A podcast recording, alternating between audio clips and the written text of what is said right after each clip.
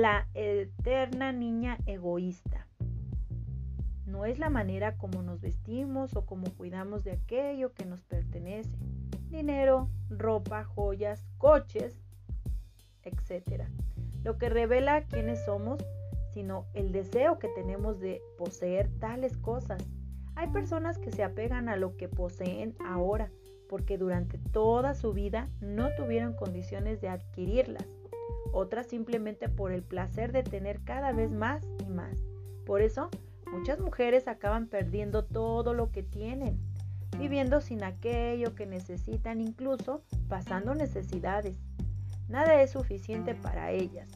La vida no es suficiente. Están siempre deseando tener más de esto o de aquello se apegan a lo poco que tienen y jamás piensan en compartir. Tal vez el leer este o escuchar más bien este audio, estarás preguntándote, ¿alguna vez has compartido lo mejor que tienes?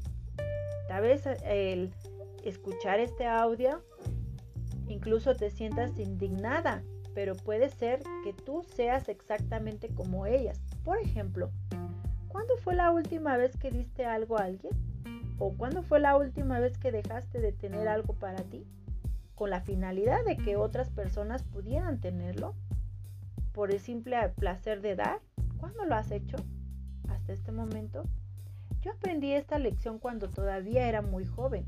Mi madre siempre poseía y decía, aprovecha todas las oportunidades para ofrecer algo a otras personas ella siempre daba y daba y daba y, compartía. Era una mujer siempre muy dadivosa. Nosotros no teníamos mucho, pero todas las navidades dábamos a la mayoría de nuestras de las personas nuestros juguetes a los niños de las regiones. Y pues ahí en, el pueblo, ahí donde vivíamos, ahí en la colonia, aprendimos muy pronto a desprendernos de, de nuestras cosas para que cuando creciéramos esto no influyera o más bien no tuviéramos apego a esas cosas y pues viniera a afectarnos ahora de grandes. Tenía apenas 8 años, pero el placer de eh, ver a otras niñas recibir mi mejor muñeca, cuando yo se las daba, eso me daba mucho placer. Y es que eh, pensaba el sacrificio cuando yo lo daba al ver esa felicidad de las niñas que lo recibían. Nunca nos habíamos visto antes y probablemente nunca volveremos a vernos, ¿verdad? Eso es lo que venía a mi mente. Tal vez ella hayaba entendido el verdadero significado de nuestra actitud.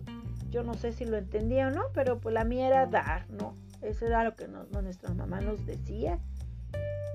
En realidad nosotras sí que fuimos bendecidas, la verdad. Pues cuanto más dábamos, más Dios nos bendecía. A mí me parece que el problema está dentro de la persona, cuando no entiende que cuanto más se apega a lo poco que tiene, menos tendrá. Está escrito y comprobado. Mira hacia las personas que son egoístas y observa si son felices con lo que tienen. Tengo la segunda hora que la seguridad de que no, ¿verdad? ¿Cuántas veces has visto esas personas que se apegan y pues no más? Entre más cosas menos tienen, ¿verdad? Nada es suficiente para ellas y lo peor aún, y lo que poseen no les trae alegría. Es, ¿verdad? Tengo amigas y amigas, unas que hacen lo extraordinario para dar y otras que se contentan solamente con recibir. Generalmente doy para los dos tipos de amigas. Pues con las dos me junto, ¿verdad? pero en el fondo sé cuál será verdaderamente bendecida. Puede no tener la condición de comprar el mundo, pero tienen disposición para dar lo que tienen, incluso aunque les falte. Eso es lo que marca la diferencia entre amigas y amigas, entre mujer y mujer, entre cristiana y cristiana. Unas están listas para sacrificar, otras listas solamente para recibir. ¿Quién será bendecida a fin de cuenta? la que sacrifican, no hay otra forma, no existe otro camino, no hay excusas. Si no das, no recibes. No hay nada más que explicar. ¿Por qué alguien cuestionaría este hecho? Ahora pregúntate a ti misma, cuando fue la última vez que diste o te sacrificaste por alguien, olvidándote de ti misma por un instante? Responde con sinceridad. ¿Necesitas más explicaciones para entender el por qué no estás siendo bendecida? Bueno, mujercita virtuosa, si en este momento hemos escuchado este eh, mensaje, pues no hay más que decir, más que ser dadivosas, ser generosas, porque aprendimos que el dar, pues es recibir, ¿verdad? Si nosotros damos abundantemente, recibiremos abundantemente. Pero, más sin embargo, si damos escasezmente, pues vamos a recibir escasezmente.